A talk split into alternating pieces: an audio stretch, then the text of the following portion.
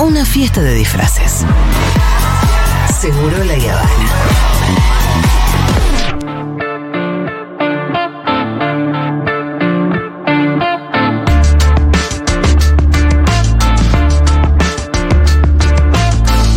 Bueno, muy bien. Eh, señor Pitu Salvatierra, ya promediando el programa, va a desarrollar el tema sobre libertarios. Sí, la columna se llama Libertario, ¿qué carajo es mi ley? Así. Perfecto. ¿Te gusta? Bueno. Mira, el otro día eh, nuestro cronista intrépido se cruzó con unos jóvenes, ¿te acordás? Sí. En la calle que ¿Eso te declararon. tiró la columna? Sí, que declararon ser votantes de mi ley. En Sí. segundo término de Cristina, cosa muy rara, ¿no? Sí. Entonces, claro, me preocupa, sí, me preocupa que los jóvenes de este país sigan pensando que mi ley es una opción. Entonces fui a ver, che, ¿qué carajo son los libertarios? Porque la verdad yo tampoco tenía muy en claro. Sí. Y me puse a investigar un poco qué era el mi ley, si era libertario, qué eran los libertarios. Y bueno, espero que mi investigación nos clarifique un poquito de, de todas estas cuestiones. Libertario es un término que no siempre significó lo mismo, o, al menos no significaba antes lo que significaba ahora. Total. Eh, en sus principios tenía, es un, era un grupo que tenía como bases que provenían de, del socialismo marxista, del anarquismo, Claro, del de la izquier- del izquierdismo, y que peleaban en contra del capitalismo. Proponían una sociedad más igualitaria, más comunitaria, en donde ni empresas ni personas se apropien de los eh, mecanismos de producción. Y eh, cuestionando la autoridad, eh, que, bueno, entendían que el Estado era una autoridad opresora, también la idea de Dios, Sí, ¿no? es- y, eso y es lo que todos los sistemas Claro. jerárquicos, por lo general. Pero, pero el mundo empresarial metido ahí también. Sí, claro. Bueno, O sistema de opresión, ¿o no tanto. No, no hay. En ese no. En esos libertarios del principio no, me parece a mí. Eh, por el contrario, me parece que combatían eso. Mira, yo en una eso época leía... Lo que sí tenía una, un antiestatismo Sí, muy fuerte claro. porque eran anarquistas. Sí. Ahí en el medio estaban los, los anarquistas. Y entonces tenían ese. Y, y- Bueno, hay un libro muy famoso de Proudhon que se llama Dios y el Estado. bueno. Finito así, eh, muy lindo, de filosofía anarquista, pero donde el gran problema son Dios y el Estado. La verdad que no tengo ahora como muy presente que... Sí, al mismo Supongo tiempo- que te hablaban de... Al mismo tiempo, las corporaciones no, son, no eran lo que son hoy. digo. No. La idea de No, una corporación era otra, realidad. Sí. Y así fue. Fue eh, el los libertarios significaban eso durante muchos años hasta mediados del siglo XX. Mediados del siglo XX, un economista, eh, ¿cómo se llamaba? Para, eh, Murray Rothbard, eh, que estaba como descontento con los liberales en realidad. Con, Viste que después fueron los neoliberales. Sí. Decía que los liberales estaban finiquitados, que se habían entregado al colectivismo, que se habían rendido al socialismo y que era necesario refundarlo en ese momento. Entonces decidió hacerlo él. Y incorporó algunos conceptos de los anarquistas. Ajá. No, lo mezcló con algunos conceptos económicos y principios económicos de los liberales y decidió llamarse libertario. Y armó esa mierda. Sí, para diferenciarse este de los un- liberales. ¿Este autor es un autor que cita a Milley, por ejemplo? Milei lo cita Ah, mucho, claro, por supuesto. Es uno de los principales que, que, que- que cita, porque eh, eh, Rowell en realidad lo que hizo fue eh, violentar inclusive a la derecha, creando eh, los libertarios, ¿no? Y así nacieron los libertarios como los, como los conocemos hoy, una mezcla de neoliberalismo, liberalismo con una mezcla de anarquismo. Eh, y claro, por supuesto, tienen sus coincidencias, tanto los liberales como los libertarios creen en la no regulación del mercado interno y mercado externo, por ejemplo, creen en la privatización del Estado y de las empresas de servicios públicos. En la no regulación de nada, que lo el- lleva al claro. extremo de decirle, si vos querés vender tus órganos, puedes vender tus órganos. Claro, ¿no? hasta ahí no te llegan los libertarios, los liberales. Los liberales te llegan un poco No, hasta. claro. bueno, sí, eh, la, la libertad de comercio, la libertad de mercado, lo más importante es la protección de la propiedad privada, eh, la- el Estado cuanto más chico sea mejor, eh, si tenemos que privatizar, pri- privaticemos todo, si podemos bajar los impuestos, mejor todavía. Las diferencias que existen entre los libertarios y los liberales, que es que los libertarios son profundamente antiestatales. Creen que el Estado para darse una idea, trae más perjuicios que beneficios, trae más problemas que soluciones, por lo cual militan en algunos casos la evolución del Estado, sino la reducción a su expresión mínima del Estado. Eh, los libertarios, para vivir en sociedad, se, a- se acoplan al, al principio de no agresión. Eh, claro, ante, a- a- al plantear una sociedad sin Estado, Sí. ¿cómo convivís en esa sociedad? Entonces, dice, no, bueno, convivimos con el principio de no agresión, que no es ni más ni menos un compromiso de los que viven en comodidad de no agredirse mutuamente. Bueno, qué ¿no? fácil suena así, ¿no? Claro, suena fácil. Ojo, este, este, este, este principio de no agresión viene muy atado al principio o al derecho de la propiedad privada. Por eso la no agresión no es solamente sobre las personas, sino sobre sus propiedades. Eh, en, en realidad, también los libertarios creen, por ejemplo, que los recursos naturales no son de nadie. Son de, del que los encuentre y el que los encuentra tiene derecho a explotarlo, a asociarse con eh, privados o con empresas o con personas extranjeras o nacionales sin pagar ningún tributo al Estado, porque son recursos que no le pertenecen a nadie, por ejemplo. Al dueño. Sí, al que los encontró, eh, en líneas generales. Eh, o al que los compró. Sí, o al que los compró, Lo o los que los que- adquirió sí. legalmente, sería. Sí, sí, los libertarios estarían de acuerdo si vos encontrás los recursos naturales y se los vendés a Sí, otro. porque siempre, que- en, en- siempre en estas teorías vos tenés que tener el primer momento de algo.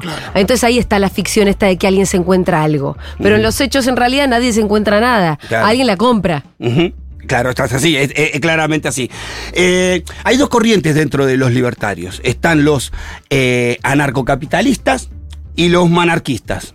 Eh, los monarquistas creen en un Estado mínimo. Creen que eh, las únicas instituciones gubernamentales eh, de utilidad son el ejército, la policía y los tribunales. Algunos son más buenos y te agregan a esa lista los bomberos, las prisiones y, los- y, y el poder legislativo. ¡Ay, qué amables! Che, la educación, la salud, se la petan en Menos mal que hay bomberos, boludo. Si no, ¿quién Claro. apaga los incendios? Eh, y creen que Me claramente. Me encanta porque te- tenés, tenés, tenés apendicitis y. No, te jodés. creen que la consecuencia natural de apegarse al principio de no agresión es justamente tener un Estado mínimo que sería el que garantice ese principio de no agresión. El Estado que ellos proponen es justamente eso, para cuidar la propiedad privada y esas cuestiones.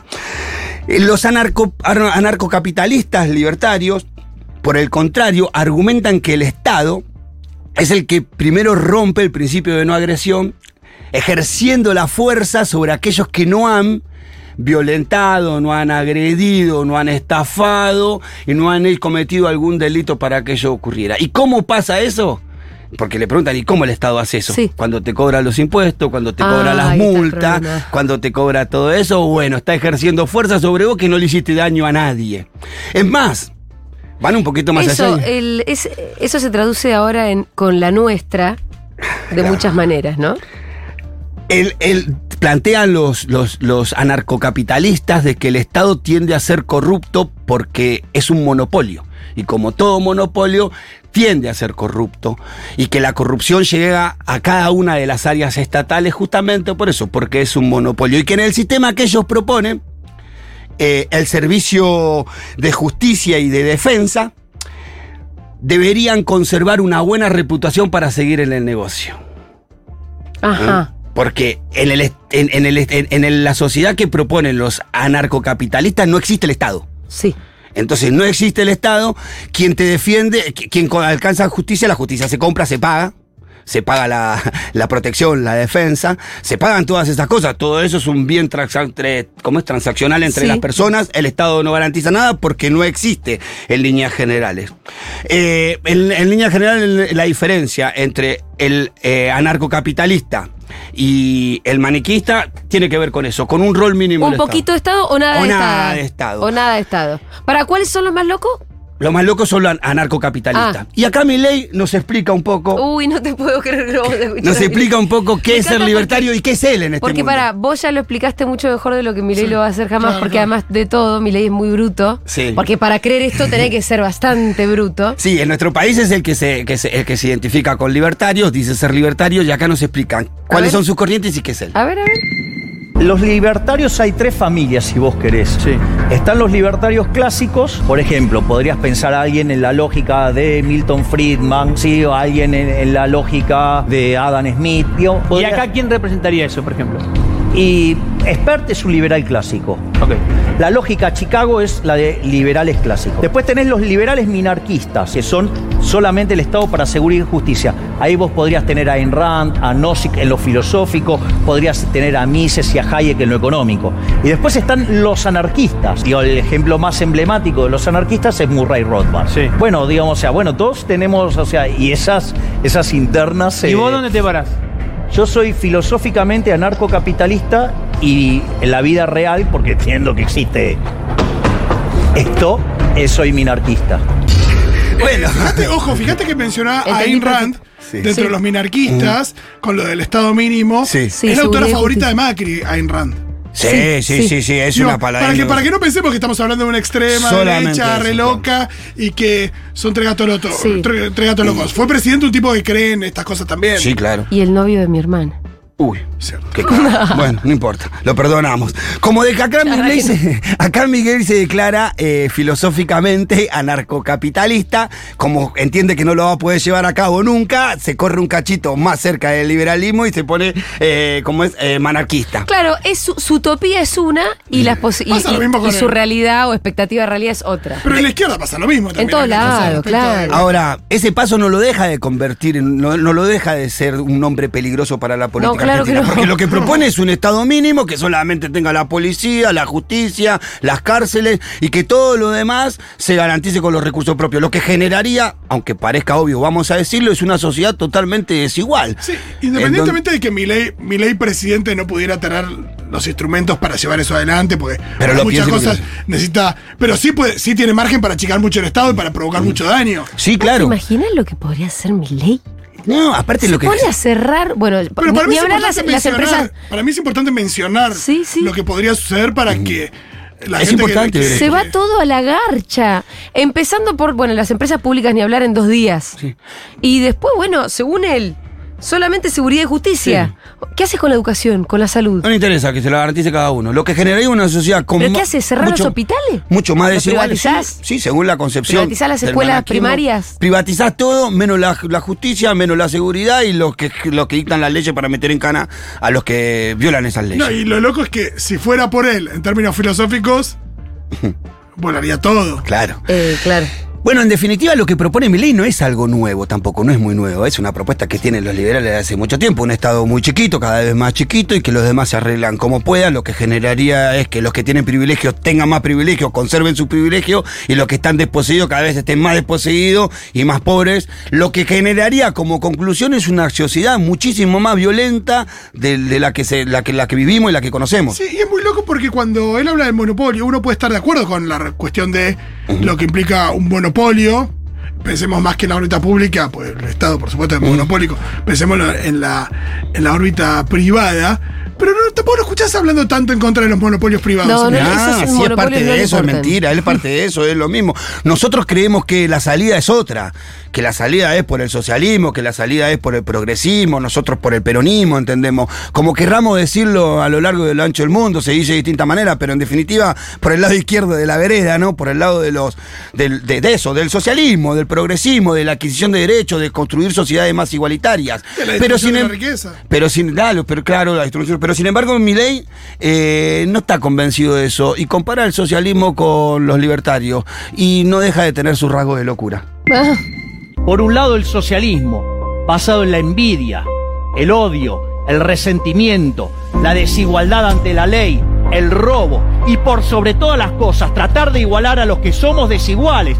Y por el otro lado tenemos el liberalismo basado en la propiedad privada, basado en los mercados libres, basado en la poca intervención del Estado, donde se premia el ahorro, el esfuerzo, el trabajo, pero como si todo esto fuera poco, somos superiores estéticamente.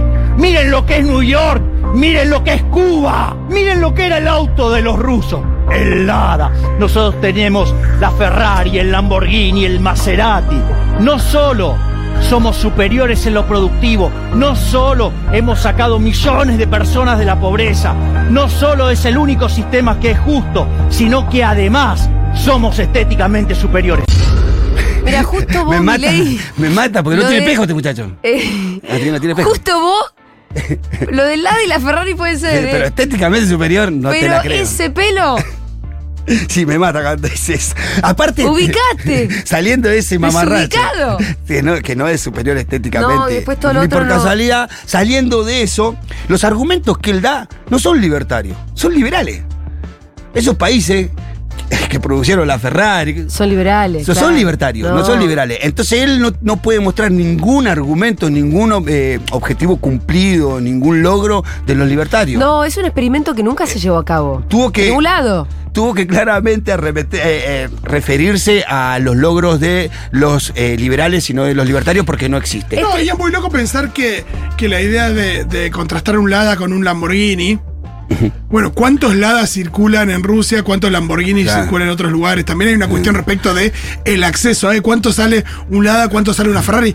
Sí, compara ah, Cuba con- no, con- no, con, los eh, La con- que da, pues si vos dijeras, bueno, da el ejemplo de Volkswagen. Claro. Bueno, que es un auto que, eh, digo, es un auto accesible, no es un auto de alta gama. Ni siquiera eso, va Mm. por el lado de, de una cuestión de, de exclusividad e inaccesible, de concentración de Pero riqueza. habla de la superioridad estética, es un demente. hablar, De bueno, la- ahí es donde em- empieza Compara La. Habana con Nueva York y dice que es mejor la, la de Nueva York, según el gusto Escucha, uno. eh, el tema es este.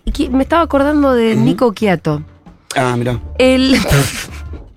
Digo, todo este experimento que ellos plantean nunca se dio a cabo, no es aplicable, nunca, res- nunca mostrar sucedió. claro. eh, Y yo creo que sí ya absoluta- fracasó. Porque no es muy, muy, muy novedoso o muy distinto al capitalismo fracasado Pero lo que ¿quién propone. quiso? eh, Está bien. ¿Quién trató de aplicar esto? No, está bien, pero la otra parte que sí pudiera ser aplicable ya fracasó. Que es la idea económica. Ah, bueno, también. La idea económica ya Gen- fracasó. No es nuevo, eso es lo que quiero decir. Lo que propone mi ley, a diferencia de lo que piensan muchos jóvenes en la Argentina, no es nuevo. No. Es, es algo que ya fracasó, que ya generó claro. pobreza, que ya generó pocos ricos y millones de pobres, que ahí podemos ver los países de Medio Oriente, podemos ver los países de Latinoamérica, cuáles son las consecuencias del capitalismo. Eh, aparte, mi ley se hizo libertario una vez que salió a la escena política, porque antes era pro dictadura, ¿no? Que fue funcionario de muchos de ellos. Y si es un tipo muy peligroso para la sociedad argentina. Es tan peligroso que hasta te propone la venta de órganos, mirá. Un mercado más, o sea, y vos podrías pensarlo con un, como un mercado. Es decir, eh, el problema es, ¿por qué, digamos, o sea, todo lo tiene que estar regulando el Estado? ¿Por qué, digamos, seguramente si vos tuvieras, de hecho hay estudios que están hechos en Estados Unidos, que si vos dejaras esos mercados libres, eh, digamos, funcionarías muchísimo mejor y tendrías me- menos problemas. Es decir, es una decisión de cada uno, o sea, digamos, a ver, ¿Por qué no puedo decidir sobre mi cuerpo? Digo, a ver, digo, ¿cuál es el punto? O sea, digo, No, si no, el liberalismo se respeta, te, pero... te cuento Pero razonablemente. Jorge, por Sí, favor, decime, a ver, digamos... por favor, habla, habla, habla, habla, habla. Habla y A ver, si- A ver, si el liberalismo es el respeto irrestricto del proyecto de vida del prójimo, basado en el principio de no agresión y en defensa del derecho a la vida, a la libertad y a la propiedad. Mi primer propiedad es mi cuerpo. ¿Por qué no voy a poder disponer de mi cuerpo? O sea, ¿acaso no dispone el Estado de mi cuerpo, digamos, cuando en realidad me roba más del 50% de lo que genero? El problema de la discusión de los órganos, me parece, que no es la disponibilidad de la persona, sino está en el hecho de tasar en dinero algo que es irreemplazable, ¿me entendés? Bueno, eso eh, eh, en realidad es, en principio tiene algunas cuestiones eh, en el medio. Si había un precio, quiere decir que alguien le puso un precio, o sea, que no es que no se puede determinar el precio, sí se determina, o sea, con lo cual digo, eso casi está autológico, porque si te pusieron un precio, porque estaba Sí, sí. eso. Segundo, segundo punto es, a ver, la persona que que está haciendo eso, probablemente haya algo que lo lleve a tomar esa decisión. La desesperación, estás- Javier. La- el, El eh, hambre, o lo que sea. A ver, Lo tiene muy Bueno, claro, sí, sí, todo sí, mi sí, ley sí, entendió re bien. ¿Sabes de lo que habla el tema de los órganos? Es que la, la teoría, entre muchas comillas, esta libertaria, es tan chota Que tiene muchos agujeros. Claro. Entonces Bueno, cuando pero- él dice, che, bueno, ah, y sí, él tiene que sostener Sí, sí, eso la posibilidad de la venta de órganos, No, porque pero- si no, no le cierra la teoría. Y la verdad es que es descabellado, porque tu teoría no es, un- no es tal cosa, es cualquier cosa. Pero sí, escuchamos bien y escuchamos sobre la venta de órganos. Y lo que más loco me pone eh, de la nota que en un momento la Nata y él discutían que el problema no era la venta de órganos, sino cómo El le ponemos precio. el precio. ¿Cómo le ponemos el precio a ese órgano? Unos genios los dos. Y le decía, no, flaco. Y después, bueno, al final de la nota tiene un rasgo de, de cordura en la nata diciendo, sí, el motivo por cual alguien vendería un órgano sería la desesperación. Y ahí nos vuelve a volver a, a poner a pensar en qué sociedad quiere mi ley. Una sociedad en donde, ¿quién venderían los órganos y quién los compraría? Claro. ¿Quién viviría más y quién viviría menos en función de estas cuestiones? No, y es la ley de la selva. Y, Sí, sí, claro, imagínate. y no se queda ahí, no se queda ahí. Mirá, nos, por- no, no, no, no, nos propone también una sociedad en donde vas a tener, Fito, la libertad de morirte de hambre, mirá. ¿Y cuándo deja de ser libre? Cuando hay alguien que tiene la posibilidad de imponerte bajo una fachada de libertad, bajo una fachada de libertad, una situación opresiva. Hacerte trabajar 14 horas por día. O sea, te Eh, pusieron la pistola en la cabeza obligándote a trabajar. No, porque hay otras formas ¿Eso es opresivo? hay otra forma de coerción que no son la pistola en la cabeza.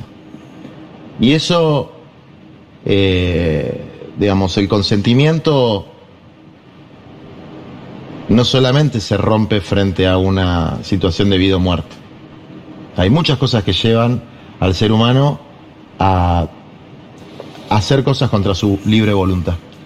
¿Y entonces por qué las hace? Si entonces, digamos, o sea, ¿por qué va a ir en contra de sus, de sus propios preferencias? O sea, ¿quién soy yo para determinar que no es lo suficientemente capaz para saber qué es lo que quiere? Que no es un problema de capacidad.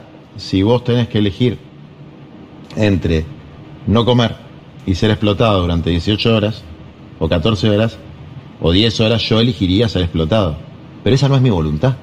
No, bueno, ¿cómo que no? Y tenés también, podés elegir que Morirte si querés morirte. Y claro, No, es que obvio. Yo, yo no me quiero morir, no quiero ni la horca ni la guillotina, quiero la libertad. No, bueno, ¿sabes lo que pasa? Que a mí me gustaría que me paguen un millón de dólares por día, pero No, no, pero lo hay paga nadie, digo, o sea, y, no, y no me siento, Hay digo, una explotado. diferencia sideral entre el millón de dólares y lo que estoy planteando yo. No, bueno, pero es que, digamos, pero, que se pero es que lo que vos crees que, digamos, hay, hay, hay un nivel, digamos, que está bien y hay un nivel No, que no, que digamos, o sea, y es humanos. absolutamente, digamos, es, es, auto- es absolutamente eh, subjetivo, digamos, y, y es, Pero y que- y Javier, querer vos imponer esa subjetiva a otro. Javier, vos sinceramente defendés el derecho a morirse de hambre. a ver, cada uno puede hacer de su vida lo que Por se le dé la gana. vos- Para, para, para. Fontevecchia es el último, ¿Me ¿no? explicas eh, en qué momento insólito se dio este diálogo? Font- Font- Grabó y Milei, ¿qué es eh, esta especie de Nixon Fonte- Frost? Fonte- Net es el, Net es el, el canal ese, ¿no? Ah, Net- Fontevecchia. Lo suma a los dos eh, a un programa y ahí se genera un debate Ahora, entre ellos para dos. mí no está bien Grabois insólitamente, porque a mí me parece que es muy brillante Grabois intelectualmente, pero acá le habla de derechos humanos a Milei. Vos a Milei lo que le tenés que decir es, discúlpame, el semáforo de la esquina, el que evita que un auto choque con el otro cuando llegan los dos juntos a la esquina. paga el Estado. ¿Quién lo va a poner? Claro. ¿Quién lo va a poner? Decile eso, Dieguito. Sí, bueno, Ya si, está. si- si te, si te hago escuchar del principio de la charla, él arranca reconociendo que lo seduce un poco el anarcocapitalismo.